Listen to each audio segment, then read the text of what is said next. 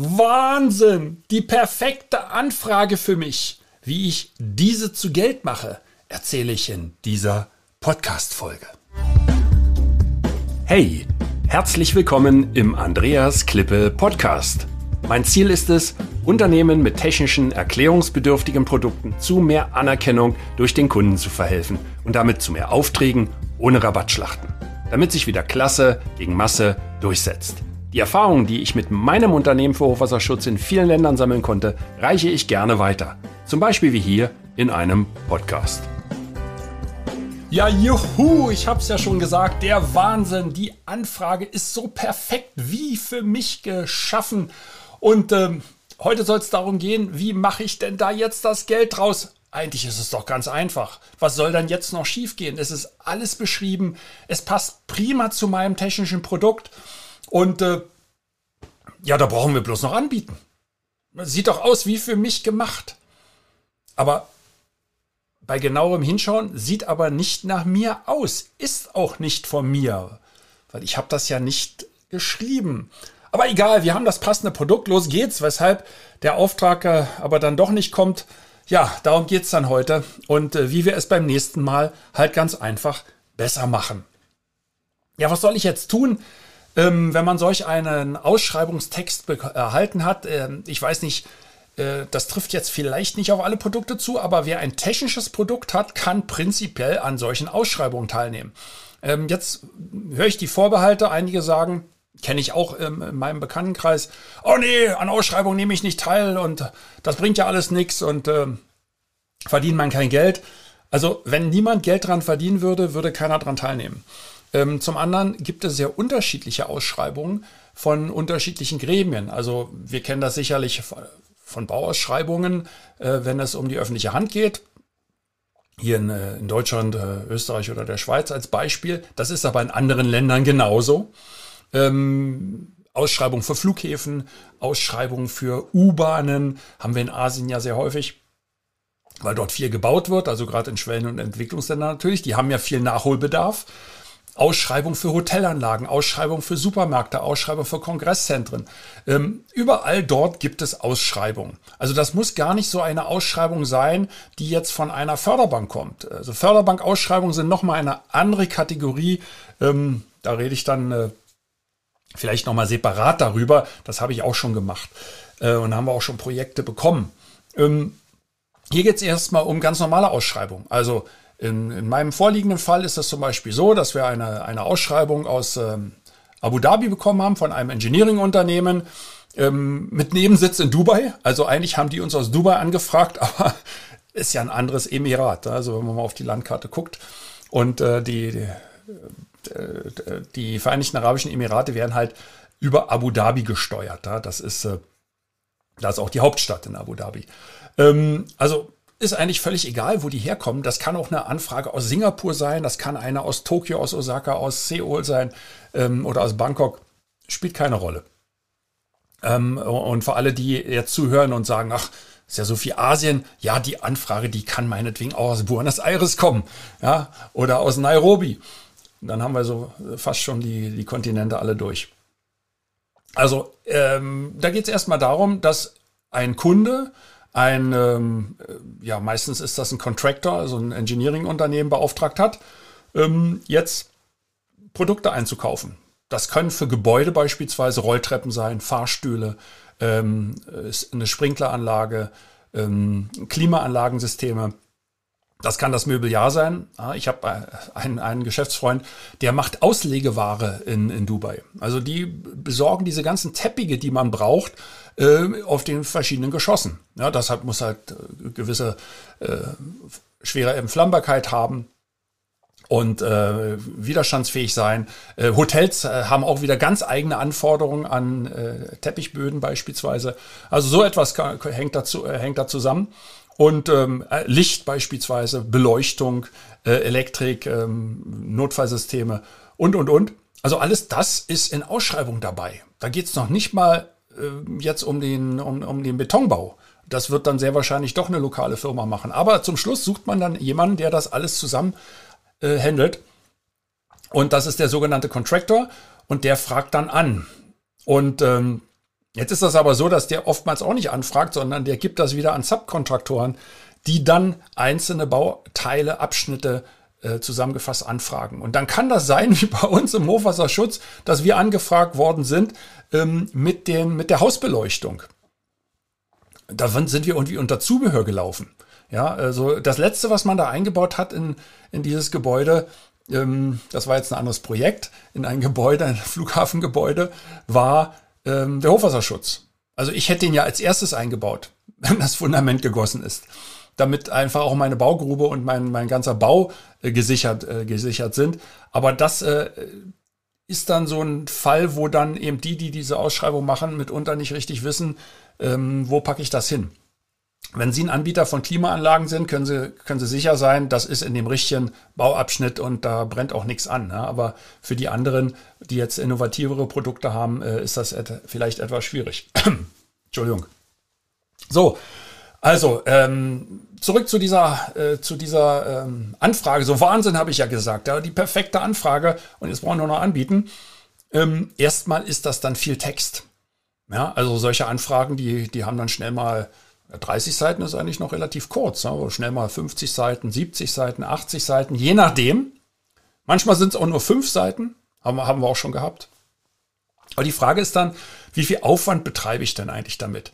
Ähm, und da gibt's verschiedene Kategorien. Das ist einmal das Technische natürlich.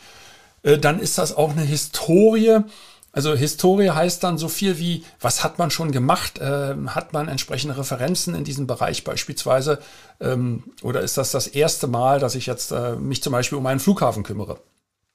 Und der ganze kaufmännische Teil. Ja, also da ist, äh, das ist eigentlich so der, der, der der Hauptteil dieser, dieser Ausschreibung und äh, wird von uns Ingenieuren und Technikern gerne einmal überlesen am Anfang, sollte man aber nicht tun. Und äh, dann äh, ist die Frage, welchen Preis soll ich jetzt nehmen?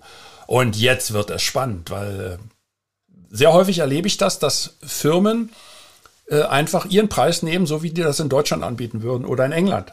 Ja, wir hatten mal einen Fall von meinem englischen Unternehmen, die, ähm, mit denen sind wir auch befreundet, Deswegen weiß ich das. Ähm, das war ein, war ein Projekt in, in Katar und ähm, da hat ja gerade die Fußball-Weltmeisterschaft stattgefunden und ähm, das war vor der, vor der WM. Ja. Und ähm, da wurde, da ging es um Hochwasserschutz, natürlich. Bei mir geht es ja meist um Hochwasserschutz, ja, aber äh, das ist ja nur ein Beispiel für technische Produkte. Ähm, das kann jedes technische Produkt sein, das erklärungsbedürftig ist. Und äh, da hat der Kunde uns äh, die Ausschreibung gezeigt und ähm, dann irgendwann auch gesagt, er hat hier ein Angebot und dann habe ich das gesehen hinterher und, und äh, habe dann festgestellt, das hat eine englische Firma angeboten. Dann haben die einfach ihren eigenen Preis genommen äh, und haben das, haben das rausgehauen.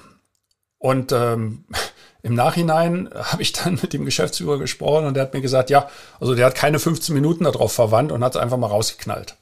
Ja, das kann man machen, wird einem aber nicht viel Freude bereiten, weil man damit äh, sich meistens daneben legt. Ähm, warum daneben legt? Ähm, man ist einfach völlig realitätsfern und dann verdient man nichts mehr dran, weil hinterher muss man die Preise so dramatisch in die Höhe schrauben, damit da überhaupt noch was hängen bleibt, dass dann kein Spaß mehr entsteht. Es kann aber auch sein, ähm, dass ich einen äh, ähm, zu, ja, dass der Preis eben äh, insgesamt zu deutlich zu niedrig ist, also das ist eigentlich der Preis, ja, ähm, und ähm, ich da nichts verdiene, äh, weil ich völlig vergessen habe, dass hinterher noch einige Punkte dazukommen, die ich normalerweise bei solchen Projekten berücksichtigen muss. Die Firmen gehen sehr häufig davon aus, dass sie wirklich nur das Produkt liefern, ohne jeglichen äh, Einbau, ohne jeglichen Service.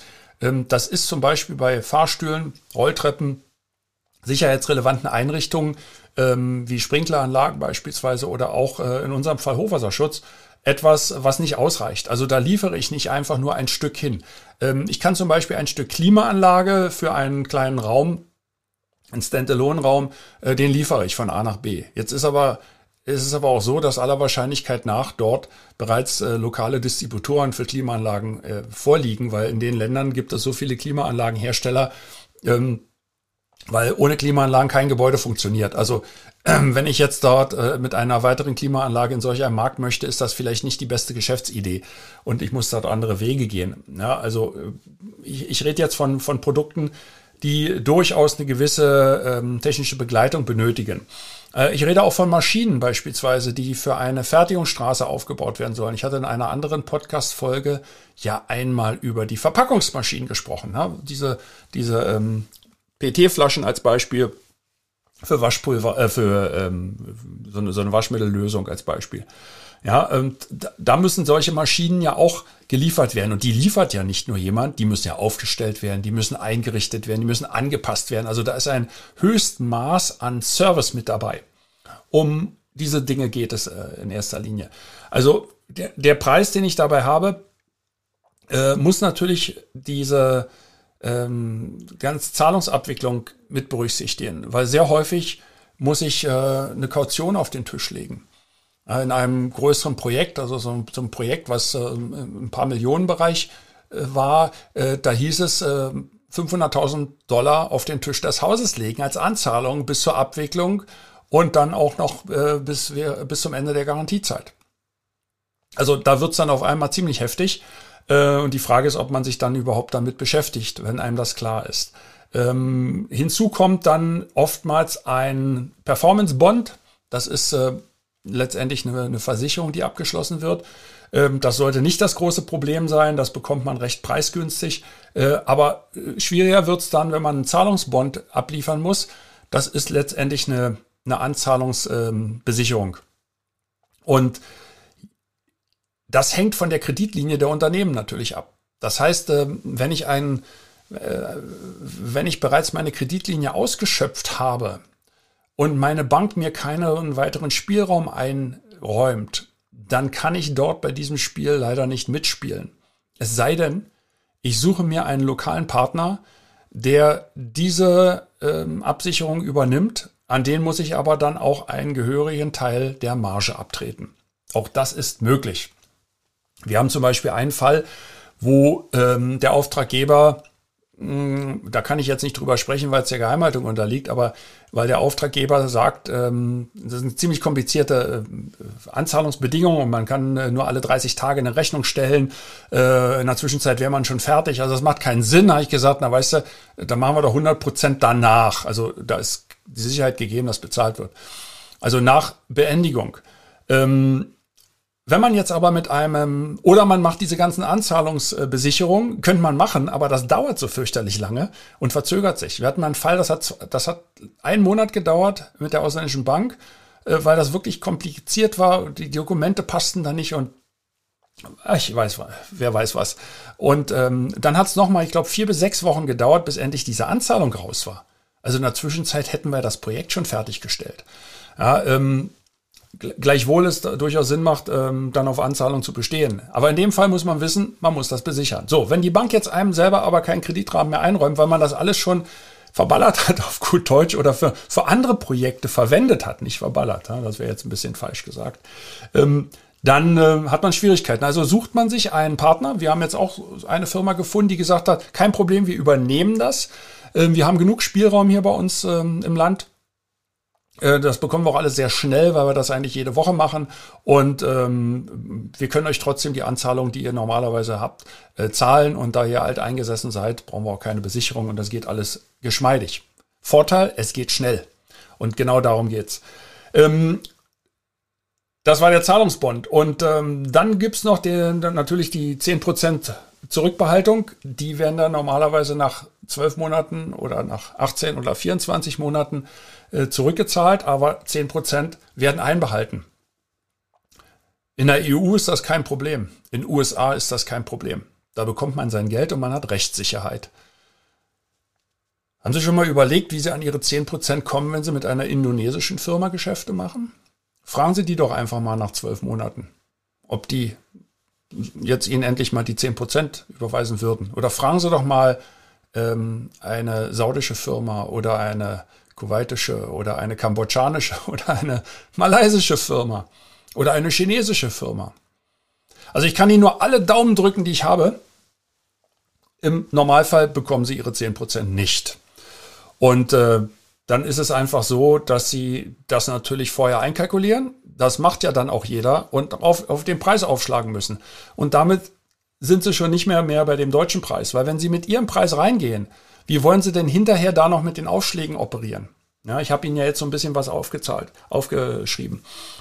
Da Sie ja, vermute ich, ähm, als Zuhörerinnen und Zuhörer mit technischen Produkten, mit erklärungsbedürftigen Produkten zu tun haben, ähm, sind Ihnen Pönalen natürlich bekannt. Eine Pönale ist eine Strafzahlung letztendlich und ähm, die wird in erster Linie bei Lieferverzug äh, in Kraft treten. Ähm, da versuchen die Unternehmen das sehr gerne ähm, zu machen. Ich hatte das früher, als ich mit der BASF zu tun hatte, als ich noch für die, für, für die Schweizer, Schweizer ähm, Sulzer AG oder Sulzer Chemtech gearbeitet hatte.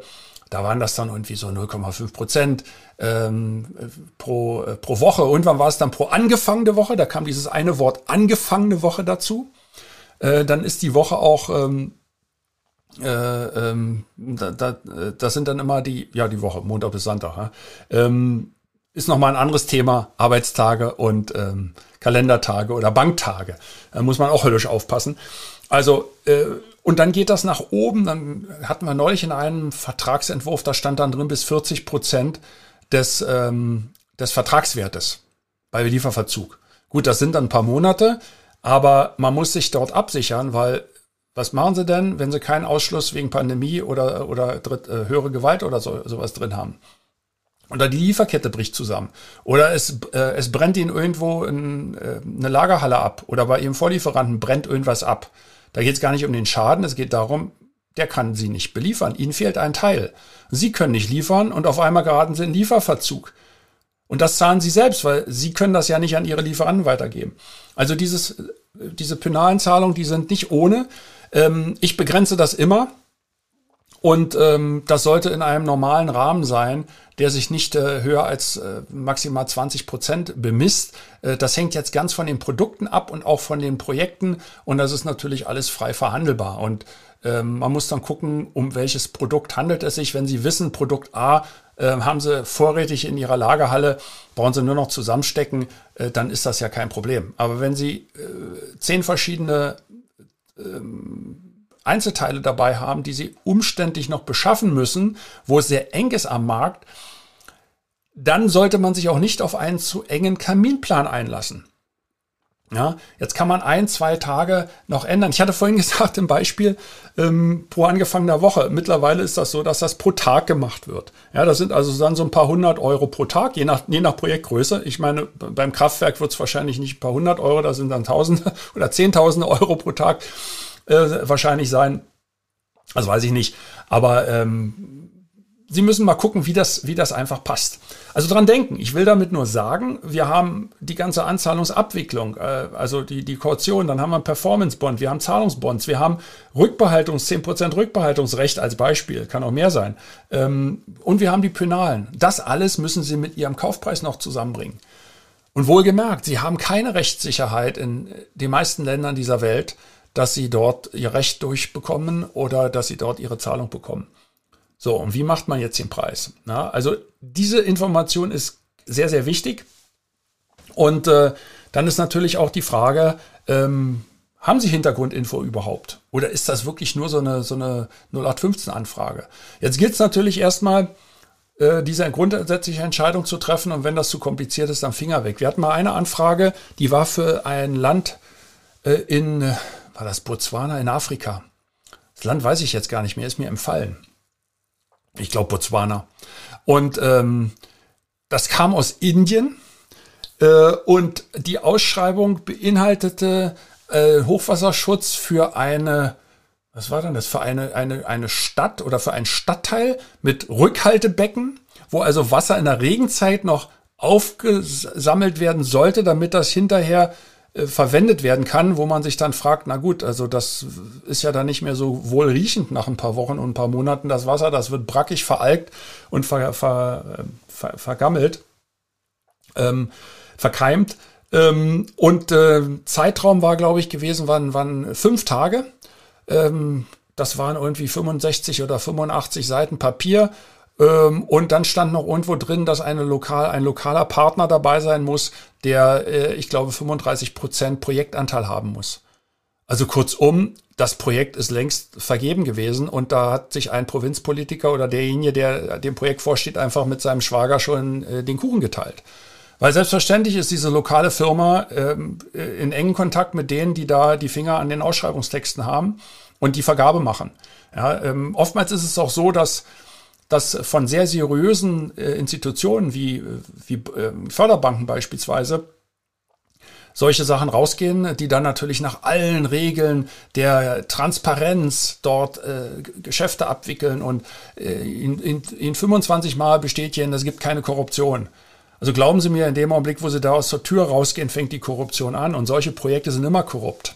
Ja, das kann ich, das kann ich wirklich hier so sagen, weil in dem Augenblick, wo Sie eine lokale Firma dabei haben, die Sie überhaupt nicht kennen und die dann noch 35 Prozent Anteil bekommt, die null Erfahrung hat in der Abwicklung, die Ihnen eigentlich nur über, den, äh, über die Straße verhelfen, auf gut Deutsch, dass sie dann nicht überfahren werden. Also kurzum, die, die, die Aufpasser sind. Aber ansonsten nur das Geld verprassen. Ähm, na, dreimal dürfen sie raten, wo dieses Geld hinfließt. Ja, das sind alles Kumpaneien entsprechend. Also in dem Fall äh, Finger weg, zumal wenn das nur fünf Tage sind, das ist absolut unseriös. Also da braucht man überhaupt nicht anbieten, bekommt man sowieso nicht. Ja, da lohnt sich noch nicht mal eine, noch nicht mal eine Antwort. Oder man kann wenigstens der Höflichkeit halber sagen, danke, dieses Mal sehen wir von einer Anfrage ab, aber Sie dürfen uns gerne nächstes Mal wieder beglücken und kommen Sie am besten mal ein paar Wochen vorher.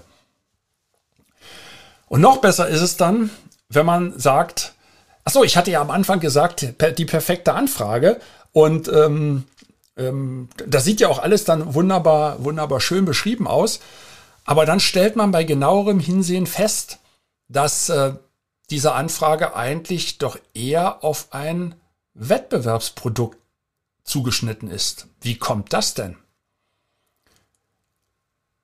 Hat sich denn dort ein Mitarbeiter in von einem Contractor oder einer Förderbank diese Mühe gemacht, so zu recherchieren, dass der diese Fachkenntnis hat? Natürlich nicht. Diese Anfragen kommen zustande, weil nämlich genau Ihr Wettbewerber dort bereits auf dem Schoß gesessen hat oder vorm Tisch gesessen hat, wo auch immer, brauchen Sie ja nicht zu wörtlich nehmen jetzt, was ich sage. Und damit äh, diese Anfrage passend gemacht hat. Und so erklären sich im Übrigen auch diese, diese kurzen Zeitvorgaben, wie in meinem Beispiel eben mit, äh, mit äh, Botswana, diese fünf Tage. Also man will ja auch dem anderen überhaupt keine Chance mehr geben und das drücken, drückt er dann rein und äh, wenn ich, wenn ich mich, wenn ich äh, einig bin mit dem, der diese Ausschreibung macht und dem den ganzen Text schon gebe, dann schreibe ich halt auch so eine Kleinigkeit rein wie, äh, bitte in fünf Tagen abgeben. Das wird dann meist kommentarlos übernommen. Und dann steht das drin. Ich selbst habe ja meine Arbeit schon gemacht. Für mich ist das doch gar kein Problem. Meine Anfrage ist doch schon fertig. Die kann ich innerhalb von einer Stunde, naja, von einem Tag ausschicken. Ein bisschen ähm, aktualisieren. Also, was ich damit sagen möchte, ist, es ist doch viel besser, sich diese Tors selber zu schreiben. Was heißt das? Terms of References. Einfach selber schreiben und ähm, dann den anderen Wettbewerbern, nämlich ihren Wettbewerbern, eine knappe Zeit vorzugeben und die Produktbeschreibung so zu machen, dass das wirklich nur für sie hinhaut. Das wäre doch toll. Und das ist tatsächlich die perfekte Anfrage. Die Anfrage, die Sie geschrieben haben, die Sie beherrschen und wo Sie eigentlich fast konkurrenzfrei sind. Weil wer sollte denn mit den Ausschreibungskriterien mithalten, wenn nicht nur Sie? Hey, danke für das Reinhören in den Andreas Klippe Podcast. Mehr Infos gibt es für Sie oder für dich unter www.andreasklippe.com slash bonus. Und ich sage für dieses Mal Danke fürs Zuhören.